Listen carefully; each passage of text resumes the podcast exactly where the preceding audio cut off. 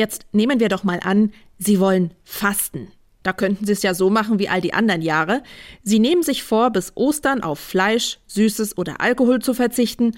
Und klar, Sie halten fest an Ihrem Vorhaben. Da kommt das Wort Fasten ja auch her. Vom Festhalten. Und das mit dem Fasten und Festhalten klappt bei Ihnen auch richtig prima. Die ersten drei, vier Tage lang.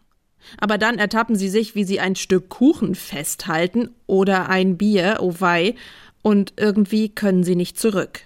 Aber vielleicht haben Sie ja auch nachgerechnet. Vielleicht wissen Sie, dass Sie bis Ostern gar nicht komplett durchfasten müssen. Denn wenn Sie, wie Jesus damals, 40 Tage lang fasten wollen, können Sie die Sonntage weglassen. Zählen Sie mal nach. Aber jetzt nehmen wir doch mal an, Sie wollen fasten und diesmal wollen Sie auf was verzichten, das einen großen Teil Ihres Tages ausmacht und von dem Sie einfach nicht die Finger lassen können. Sie machen Digital Detox.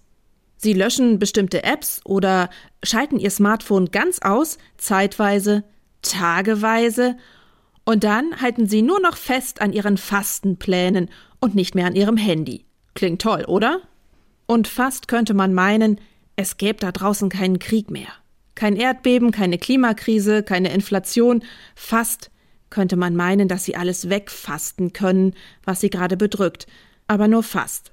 Denn so wie es aussieht, haben wir von den Krisen noch nicht mal sonntags frei. Leider.